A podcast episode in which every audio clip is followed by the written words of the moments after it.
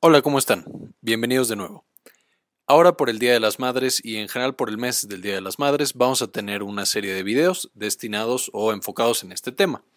Entonces vamos a empezar hoy con cambios fisiológicos durante el embarazo y vamos a ir viendo en este mes, em, espero que me dé tiempo de todos los videos, pero cambios cerebrales y eh, algunas patologías específicas de las mujeres embarazadas.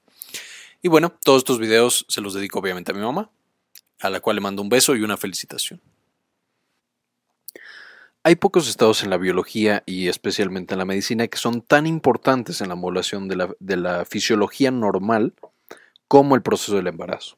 De hecho, en el proceso del embarazo hay una cantidad inmensa de cambios en prácticamente todas las áreas de la fisiología comunes.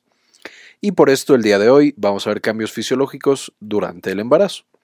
¿Qué son estos cambios? Eh, son un conjunto de modificaciones que sufren los diversos sistemas del cuerpo de la mamá y van a tener dos propósitos básicos. El primero, van a permitir el desarrollo del producto de manera adecuada. En esta clase al bebé le voy a llamar producto.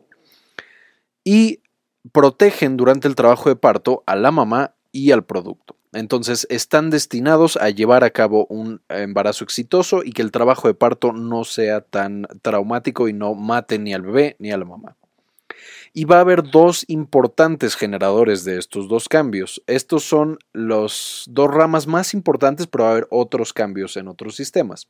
El primero van a ser modificaciones del sistema endocrino, prácticamente todas las áreas del sistema endocrino se ven afectados, pero principalmente son las hormonas estrógenos, progestágenos, prolactina, etc y vamos a tener también una cantidad importante de cambios físicos. Y esto es simplemente eh, debido a la presencia y el tamaño del producto, primero en la pelvis y ya después en el abdomen, a veces incluso en el tórax de las pobres mamás.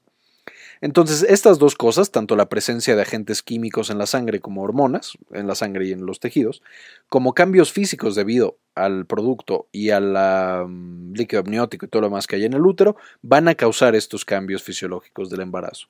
Y vamos a afectar prácticamente a todos los demás sistemas que tenemos en el cuerpo desde el cardiovascular, respiratorio, inmunológico, endocrino, gastrointestinal, hematológico, solamente por mencionar algunos, pero también vamos a afectar la piel, todos los anexos, incluso el sistema nervioso central de una manera muy, muy importante. Y todo empieza evidentemente cuando el óvulo es em, fecundado por un espermatozoide. En este momento, esto pasa si lo recordan en las trompas de falopio, y en este momento se crea ya el nuevo producto, el cual tiene que llegar a implantarse. Entonces, las trompas de falopio que estarían por aquí, migra y llega a lo que ya vimos en la clase de hormonas femeninas, que es la decidua, que es esta parte del útero que estuvo preparándose durante la fase eh, eh, proliferativa y secretoria para después poder recibir justamente a estas células ya fecundadas, que van a dar lugar al bebé. Estas llegan entran en, contacto con el endometrio, unas periféricas que son las células del sincitio, y van generando una, una, invasión, o sea, estas se ponen en contacto y empiezan a meterse y empiezan a invadir este tejido debido a que liberan unas proteínas llamadas proteasas y metaloproteinasas que van cortando todo este tejido y lo van invadiendo. Esto es muy similar, de hecho, y vamos a ver que tiene otras similaridades con este proceso, pero el proceso del parto y del embarazo en general, el parto no, perdón, del embarazo en general va a tener ciertas similitudes con algunas infecciones por parásitos o incluso con el cáncer. En este caso es un tejido ajeno a la mamá que empieza a invadir estas células y este tejido para luego quedar firmemente implantado y empezar a crecer. Y eh, justamente como el cáncer, como esto no es un proceso de cáncer, tiene que ser regulado de una manera muy específica. El sistema inmune, a partir de que entra en contacto este nuevo tejido con el sistema inmune de la mamá, van a empezar a platicar y van a empezar a ver qué tanto puede tomar el nuevo producto y qué tanto se queda la mamá. Entonces, entre las principales em, herramientas que tiene el sistema inmune, lo voy a mencionar más adelante, vamos a tener macrófagos y células eh, asesinas naturales aquí, que revisan que llegue este producto y van a apagar el sistema inmune para permitirle que crezca y que invada. Sin embargo, este proceso de invasión va a ser detenido o va a ser regulado por estas mismas células del sistema inmune y por una capa que está profunda en el endometrio, ya casi en el miometrio, que es la famosa capa de Nitabuch, y esta previene que el sincitio trofoblasto invada de más y pueda comerse, por así decirlo, el resto del útero. Algo que, por ejemplo, no pasa en el coriocarcinoma, que es un carcinoma pues, que deriva de este tipo de células, o en la famosa eh, placenta acreta, que invade completamente el útero. Entonces, esta capa de Nitabuch previene esto y hace que solamente en la capa de la decidua y en una parte, digamos, no, no invada completamente toda esta cavidad. Y una vez que implantamos este sincitio trofoblasto, va a empezar inmediatamente o casi inmediatamente con los cambios hormonales. Y el primero, uno de los más importantes, va a ser que estas células van a producir una hormona llamada gonadotropina coriónica humana que de nuevo si recordarán de la clase de hormonas femeninas, esta gonadotropina coriónica humana es un análogo o es un equivalente a la hormona luteinizante que era la que mantenía el cuerpo lúteo en el ovario de la mujer. Si este cuerpo lúteo no fuera estimulado por ninguna hormona, cuando en el ciclo normal de las mujeres baje la producción de LH, se convertiría en un cuerpo albicans o en un cuerpo blanco, que ya no produce hormonas. Pero al ser estimulado, o sea, cuando empieza a bajar la producción de eh, hormona luteinizante por la hipófisis de la mamá,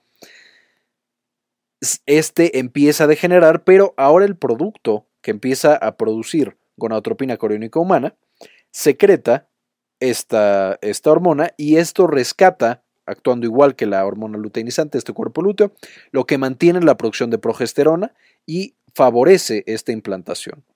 Entonces hay un rescate del cuerpo lúteo para permitir o facilitar esta implantación. Sigue invadiendo, sigue desarrollándose este tejido en el endometrio materno, en la decidua, y van a establecer una relación muy, muy estrecha entre el cuerpo de la mamá y el cuerpo del bebé que apenas está formando, el cual va a permitir que el bebé tome los nutrientes necesarios para desarrollarse de una manera adecuada, pero evidentemente en las condiciones ideales sin lastimar a la mamá, sin robarle demasiados nutrientes. No me voy a meter tanto en la estructura de, esta relación, solo voy a mencionarla en general. Básicamente tenemos unas arterias que vienen de la mamá, esta traen todo el oxígeno, todos los nutrientes, y serían las arterias uterinas, que después se convierten en las arterias espirales. Y básicamente lo que hacen es que liberan, como en un lago de sangre, toda esa sangre rica en nutrientes. Y de ahí se va a poner en contacto con estas células que son las células coriónicas. Estas células coriónicas van a ser como los porteros, o sea, van a analizar toda esta sangre que está aquí y van a determinar qué cosas sí deben de pasar con el bebé y qué cosas no van a pasar con el bebé. Estos son de los principales componentes de la famosa barrera hematoplacentaria. Entonces, en principio no dejan pasar la mayoría de los tóxicos, no dejan pasar infecciones, bacterias, virus, la mayoría de ellos por lo menos y sí dejan pasar de manera muy ávida, de hecho, la capturan y la meten, cosas como oxígeno, glucosa, todo eso sí permiten que pase, para de nuevo nutrir al bebé. Y después, ya que eh, le quitaron todos los nutrientes a esta sangre, esta sangre se va de nuevo por las venas ahora de la mamá. Y una vez que ya estas células coriónicas le transmiten el, los nutrientes a las arterias y a las venas del producto, del bebé.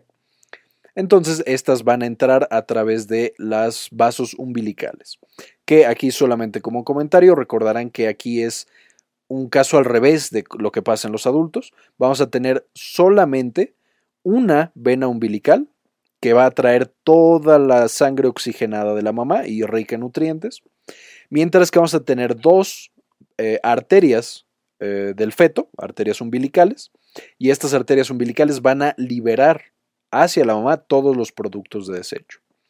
Y esto es por las eh, características especiales que tiene el feto en cuanto a eh, sistema cardiovascular que mencionaremos en, otro, en otra clase. Pero el punto es este, esta comunicación tan importante de la barrera hematoplacentaria va a generar esta comunicación entre la mamá y el bebé desde momentos muy, muy tempranos. Y esto va a ser la famosa placenta. Vamos a tener la decidua basal, que va a ser una parte del útero, que sería esto, la, decidua basal. y vamos a tener las células coriónicas. Estas van a platicar entre ellos y van a decir qué recibe el bebé, qué no recibe el bebé, qué productos va a tener. Y de los cambios más importantes que vamos a tener en esta placenta, en esta reacción que, va a existir, es que la placenta va a ser un órgano que es un increíble productor de hormonas prácticamente todas las hormonas que produce cualquier persona son producidas también por la placenta. Y esto es algo muy relevante porque nos dice que en el momento en el que una mujer está embarazada, la placenta es la que toma en gran medida el control de la secreción de hormonas de esa mujer. Es como si secuestrara todo el sistema endocrino de la mujer para cambiar todos los parámetros y que ahora el bebé pueda desarrollarse en esa mujer. De manera que la placenta tiene equivalentes para prácticamente todas las hormonas que producen las mujeres de manera basal. Por poner solamente unos ejemplos, la hormona liberadora de corticotropina la produce tanto el hipotálamo de la mujer como la placenta. Eh, y lo pongo en em, separado de las demás liberadoras porque la CRH de hecho va a ser muy importante en el trabajo de parto, específicamente la que viene de la placenta y la que viene del bebé. De las hormonas liberadoras hipotalámicas, por ejemplo, la hormona liberadora de gonadotropinas, la hormona liberadora de la hormona del crecimiento, etc. O una gran cantidad de las hormonas van a tener su semejante en las hormonas placentarias. La hormona luteinizante, ya dimos el ejemplo, va a producir la, la gonadotropina coriónica humana. La prolactina que produciría la hipófisis de la mujer tiene su equivalente en el lactógeno placentario. La hormona del crecimiento es la variante de la hormona del crecimiento placentaria.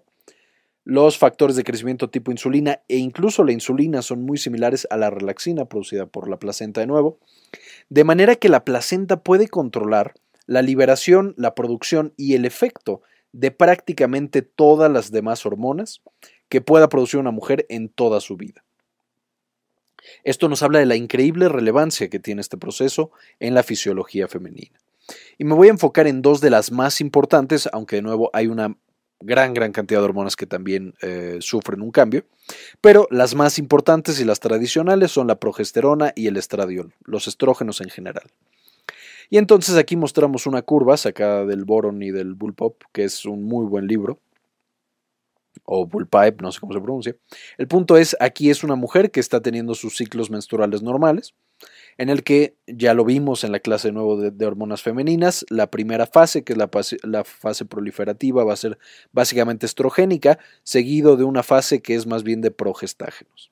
Y así va a seguir toda su vida hasta que un buen día es fertilizada y se embaraza esta paciente. Una vez que rescatamos el cuerpo lúteo por la gonadotropina coriónica humana, este continúa produciendo progesterona y de hecho produce más progesterona que en cualquiera de los ciclos normales de la mujer. Y también va a aumentar la producción de, estrógeno en general. Estos van a seguir aumentando a través de todo el embarazo. Más o menos las primeras 4 a 8 semanas, este aumento es por el cuerpo lúteo, pero llega un punto en el que no es suficiente el cuerpo lúteo y directamente la placenta se encarga de la producción acentuada de estas hormonas. Y de nuevo, esto es, eh, va a generar una serie de cambios que facilitan este, o más bien hacen posible este embarazo. Y uno de los mejores ejemplos de esta comunicación entre la mamá y el bebé es la producción de estas hormonas, de la progesterona y el, estradiol.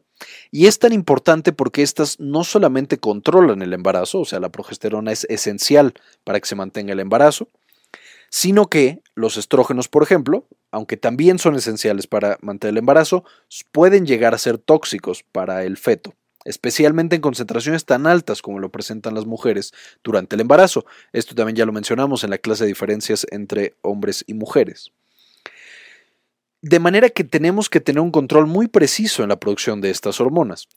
Y ejemplifica de una manera muy curiosa y muy padre esta comunicación entre mamá y bebé desde que estamos empezando con el embarazo. Básicamente vamos a tener dos, la progesterona, la producción de progesterona y la producción, la producción de estrógenos. La producción de progesterona va a ser mediada o va a ser básicamente un producto del metabolismo de la mamá. O sea, la mamá va a controlar qué tanta progesterona se produce en su cuerpo. ¿De qué manera? La mamá va a proveerle colesterol a través de la, transportadora LDL, va a cederle el colesterol a la placenta, el 90% de todo el colesterol que va a usar la placenta para hacer progesterona va a venir de la mamá.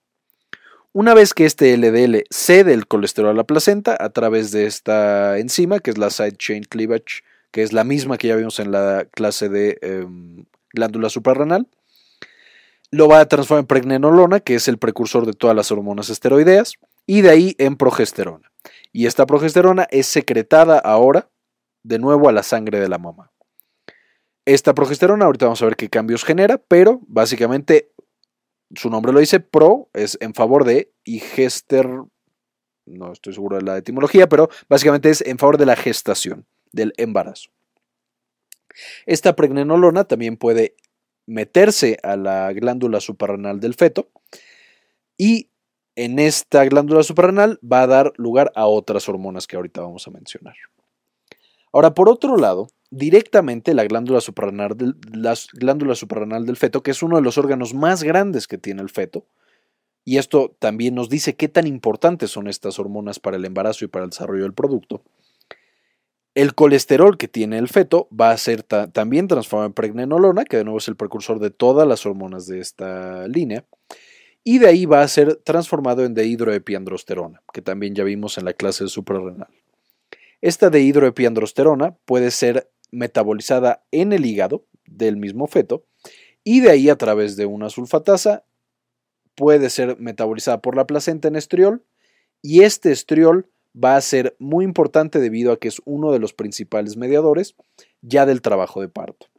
¿Por qué va a ser este el principal mediador del trabajo de parto? Porque al ser algo que es prácticamente exclusivo del feto, si se fijan, la mamá no puede eh, modificar tanto esta vía hacia el estriol, es el feto el que controla esta vía, pues va a activar esta vía una vez que está listo para nacer, una vez que su desarrollo se ha completado. De manera que esta es una teoría muy importante acerca de qué es lo que genera el trabajo de parto. Un feto que ya está completamente desarrollado, dice, ok, ya estoy listo, aumenta la producción de estriol, que es un producto exclusivo de él o ella, del feto, y en eso genera el trabajo de parto. Por otro lado, la, la dehidroepiandrosterona, si es secretada directamente a la placenta, también puede ser transformada en estradiol y estrona, y estos son secretados de manera preferente hacia la sangre materna. También pueden ser secretados hacia el producto, pero como ya vimos en la clase de diferencias entre mujeres y hombres, la alfa-fetoproteína lo quela o lo atrapa, porque esto puede ser tóxico para el cerebro del bebé de manera que la placenta se encarga de que la mayor parte de los estrógenos sean secretados a la sangre y no sean secretados hacia el bebé. Ahora, ¿qué cambios es los que vamos a tener en especial por las dos hormonas más importantes, que son progesterona y estrógenos? De nuevo, hay una gran cantidad de cambios. El primer cambio, uno de los más notorios que hay, es que los estrógenos, al activar su receptor eh, a estrógenos, el receptor nuclear a estrógenos en el músculo, eh, perdón, en el endotelio generalizado, va a generar vasodilatación. O sea, los vasos se van a abrir y van a reducir las resistencias periféricas. Esto también puede disminuir el retorno venoso y por lo tanto puede llegar a disminuir el gasto cardíaco de manera aguda. Al haber esta vasodilatación generalizada por los estrógenos, por la producción de óxido nítrico inducido por estrógenos, esto va a tener como un mecanismo de compensación un aumento del tono simpático, normalmente aumenta hasta 15 latidos por minuto, es normal estos aumentos en las mujeres, y además la progesterona directamente en el riñón va a aumentar la producción de todo el sistema renina-angiotensina-aldosterona. ¿Esto con qué fin? El principal es la secreción de aldosterona y esta aldosterona nos va a servir para que la mamá retenga líquido junto con sodio y esta retención de líquido va a ser protectora. Primero va a facilitar la digamos la perfusión hacia la placenta y hacia el bebé y además de que mejora la perfusión porque tenemos más volumen de agua, en el caso de que durante el parto haya una pérdida de sangre, este volumen extra de líquido va a permitir que la, mamá no tenga una, mm, digamos, no sea tan grave la hemorragia que pueda llegar a tener. Además de este aumento en la aldosterona, de manera paradójica, la progesterona inhibe la función de la angiotensina 2 sobre los vasos, de manera que la vasodilatación se mantiene no solamente porque los estrógenos directamente causan aumento del óxido nítrico en el vaso, sino que la angiotensina 2 ya no funciona de igual manera debido a los estrógenos, perdón, debido a los progestágenos directamente sobre su receptor de progestágenos en el endotelio. En la respiración es muy conocido que las pacientes embarazadas tienen una hiperventilación. O sea, están ventilando todo el tiempo y muchas veces pueden sentir, incluso en los primeros meses del embarazo, que el producto no está tan grande, que tienen una alcalosis, perdón, que tienen una falta de aire, o sea, que sienten esta falta de aire. Y esta falta de aire es por directamente estimulación por parte de la progesterona de los núcleos de la respiración en el bulbo. Y esto lleva a que las pacientes tengan una alcalosis respiratoria. Al, eh, respirar de manera más profunda, eliminan una mayor cantidad de CO2, por lo tanto de ácido carbónico, y generan una alcalosis respiratoria que es común en las pacientes embarazadas.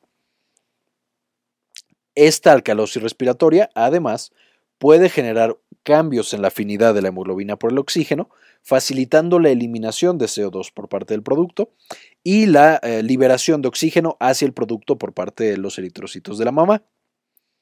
Muy importante esto porque es común encontrar a estas pacientes eh, en a la mejor alcalosis y que se piense que es algo patológico cuando es algo normal del embarazo. Los cambios cardiovasculares que mencioné en la diapositiva pasada y respiratorios en esta pueden llevar a que las pacientes que tienen ya patologías de base en corazón, cardiovasculares o en eh, pulmones o algo así, tengan una exacerbación de esos problemas. De manera que es importante que las pacientes con esos problemas tengan una adecuada vigilancia por parte del ginecólogo. Otros cambios importantes van a ser los cambios gastrointestinales. De manera, eh, digamos, al principio del embarazo, la producción especialmente de relaxina, pero también de progestágenos, va a disminuir la motilidad de todo el sistema gastrointestinal. Entonces, todo el sistema gastrointestinal empieza a moverse menos, por lo que se retarda el vaciado de todas las partes. Y además vamos a tener una relajación de los esfínteres, que ahorita voy a mencionar que igual es la relevancia. Entonces, sumando estos dos efectos, una de las cosas que van a tener las pacientes embarazadas es el vaciado gástrico y disminución de la peristalsis. Al tener estos efectos, vamos a tener cosas diferenciales en cada, en cada órgano. Por ejemplo, en el estómago, esto va a generar la relajación del esfínter más el retraso del, del vaciado gástrico. Es común que las mujeres tengan reflujo gastroesofágico, o sea, la comida se regresa y sienten esa acidez en la garganta. Puede incluso llegar a tener tos. Las pacientes tienen estreñimiento, ya no pueden ir al baño bien. La vesícula deja de vaciarse de manera adecuada, de manera que el embarazo es un factor de riesgo muy importante para desarrollar piedras en la vesícula. Y de ahí vamos a tener una serie de otras alteraciones. ¿Cuál sería el propósito fisiológico? En principio, si se mueve menos la comida a través del tracto gastrointestinal, le da más oportunidad a la mujer para que absorba los nutrientes necesarios para nutrir de manera adecuada al bebé. Una vez que la mamá ya absorbió los nutrientes, el principal en el que me voy a enfocar es la glucosa, pero pasa con todos los demás, vamos a tener un cambio metabólico en estas pacientes. una persona normal o todas las personas tenemos dos sistemas diferentes en el cuerpo.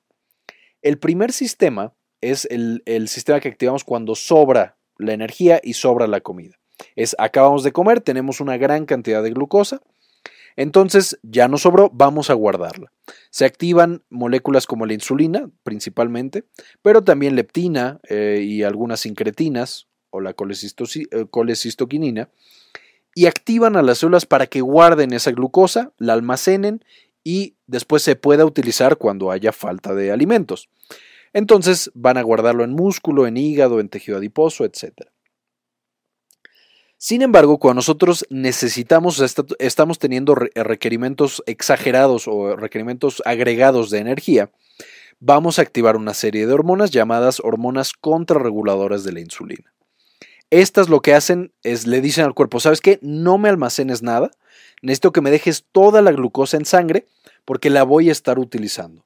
Te repito, no la almacenes, déjala en sangre porque la voy a utilizar. En el caso del embarazo, la voy a utilizar pues para que pueda alimentarse el bebé.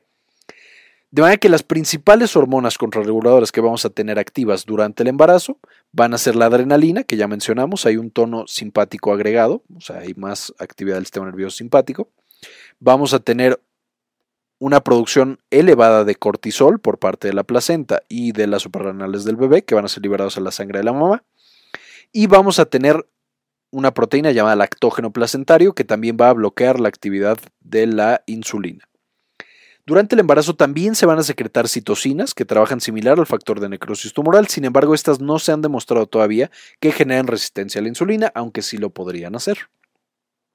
¿Cuál es la relevancia de esto? Las mujeres entonces van a tener de manera fisiológica cuando están embarazadas un proceso de resistencia a la insulina. O sea, su insulina no va a trabajar igual para que puedan nutrir de manera adecuada a su bebé. Esto es algo normal, repito. Sin embargo, las pacientes que, además de los procesos normales de su embarazo, tienen otros factores de riesgo que ya hacían que su insulina trabajara menos, pueden desarrollar algo llamado diabetes gestacional.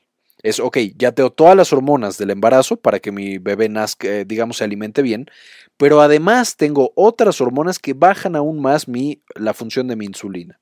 Y esto puede ser algo peligroso para la mamá y para el bebé. Las hormonas que van a generar resistencia eh, a la insulina en el embarazo tienen un pico en la secreción más o menos entre la semana 24 y la semana 28 del embarazo.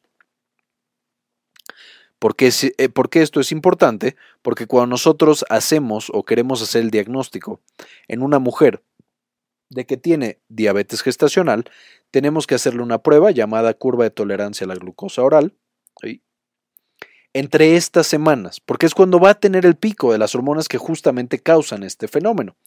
Si a las 28 semanas la mujer no tiene resistencia a la insulina, probablemente no lo va a desarrollar en el resto del embarazo porque ya alcanzó su pico máximo de resistencia a la insulina en el embarazo.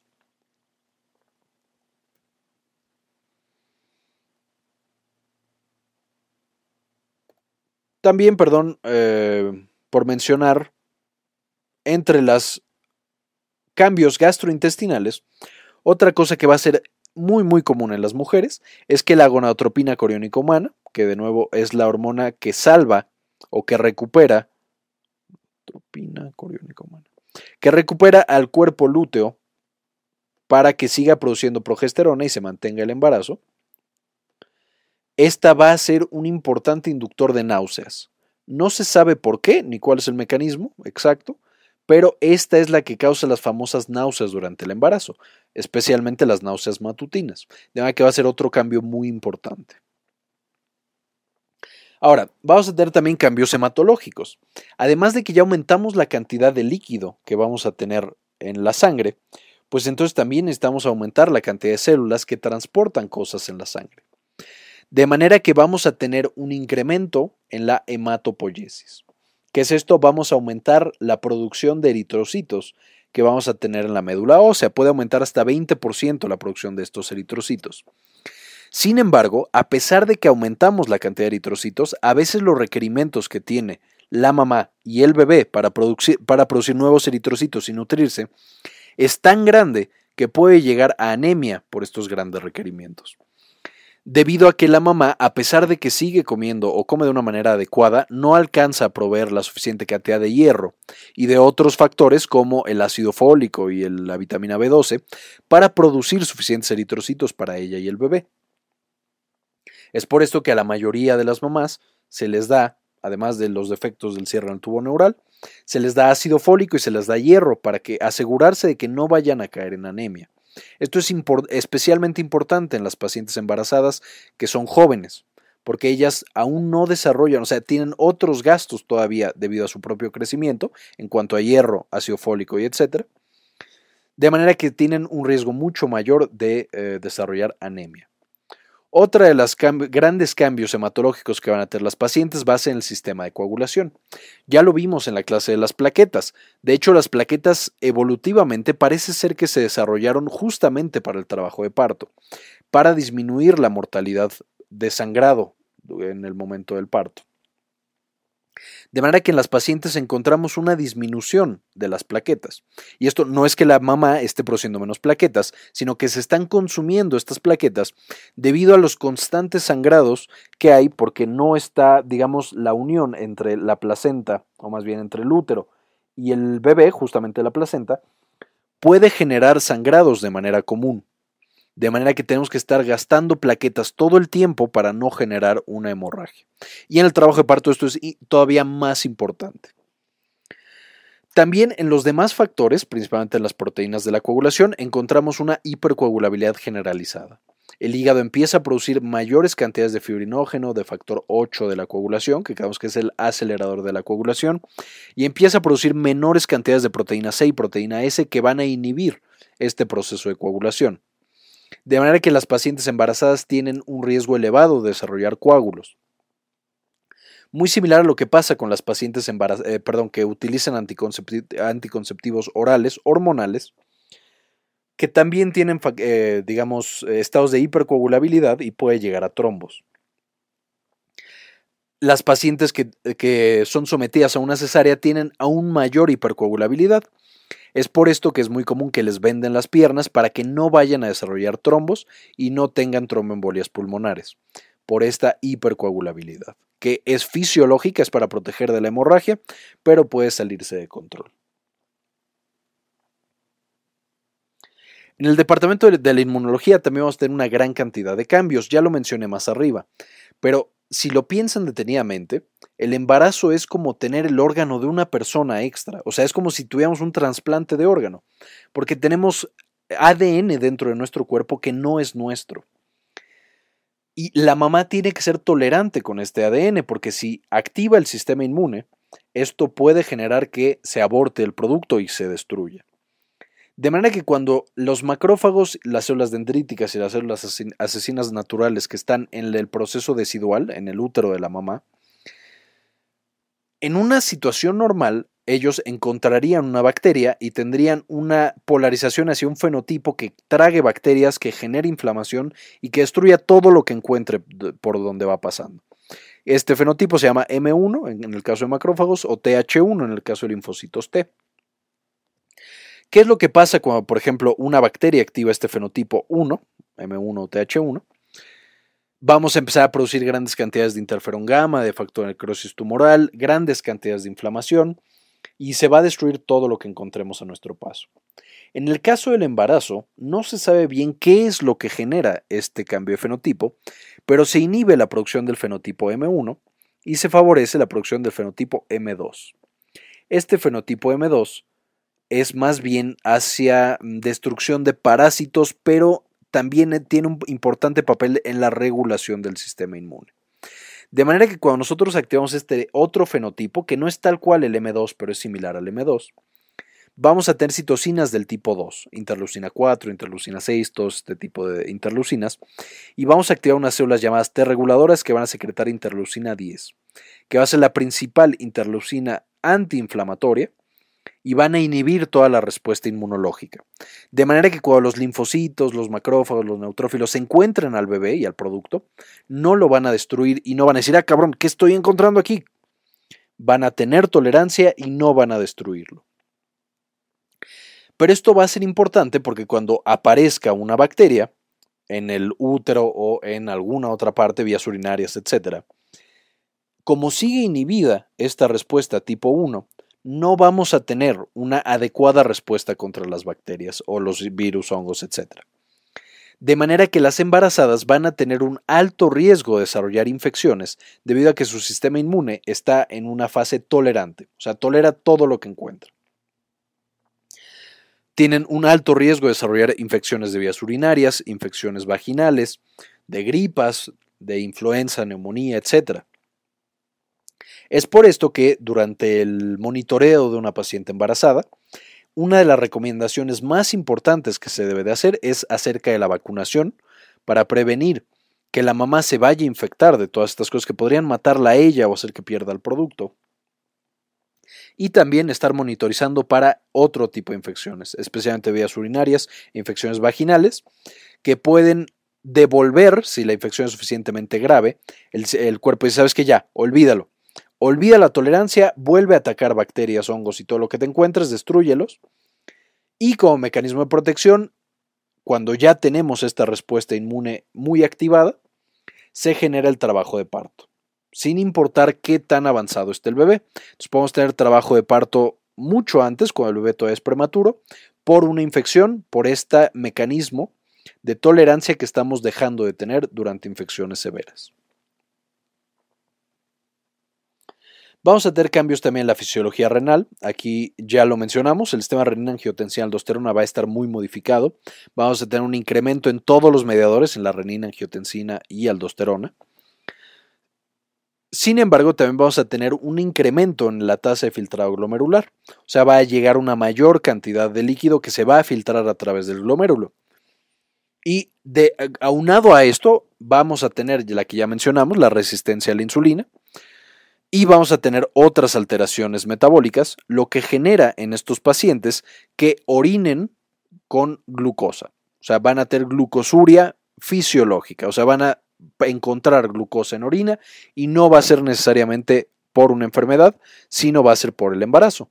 También podemos llegar a detectar algunos niveles de proteinuria, o sea, de que la paciente esté orinando proteínas, especialmente aminoácidos como la alanina, y que no sea patológica. Es por esto que es más difícil diagnosticar durante el embarazo patologías del riñón. Y si ya teníamos una patología del riñón, puede empeorar debido a este aumento en la tasa de filtrado glomerular y a que se modifique el sistema renina-angiotensina-aldosterona. Esta pérdida de nutrientes que vamos a tener por orina y como el bebé también está consumiendo nutrientes, hacen que las pacientes embarazadas también sean más propensas a sufrir como un tipo de inanición. Si no están comiendo de manera frecuente, la glucosa les baja muy rápido y empiezan a tener procesos de cetosis. Otra alteración importante que vamos a tener es en el sistema musculoesquelético. Pues obviamente conforme les va creciendo la panza, la columna tiene que irse adaptando para cargar ese peso extra y no perder el equilibrio. De manera que especialmente en las vértebras lumbares vamos a tener una hiperlordosis, o sea, de estar más o menos curveadas, empieza a estar mucho más curveadas. Este cambio parece que está asociado a los estrógenos, los estrógenos llegan y eh, modifican la colágena, la hacen más elástica, de hecho, también eso va a generar cambios en la pelvis, que después van a facilitar la apertura de la pelvis para que salga, el producto durante el parto. Pero en el caso de la columna, vamos a tener que este, genera de manera muy frecuente dolor lumbar. O sea, les duele la espalda por la cosota que están cargando, pero también por esta lordosis en, la espalda. Estos cambios van a ser reversibles, pero este, esa es la patología que llegan a generar. Esta misma lordosis puede también causar cambios en el cuello, digamos en las vértebras cervicales y en las torácicas no tanto, más bien en las cervicales, y puede llegar a generar parestesias en las manos, o sea que sientan como cosquilleos en las manos, debilidad, cosas así. Frías las manos también es común que las lleguen a sentir por estas alteraciones en la columna, son normales y se quitan después del embarazo.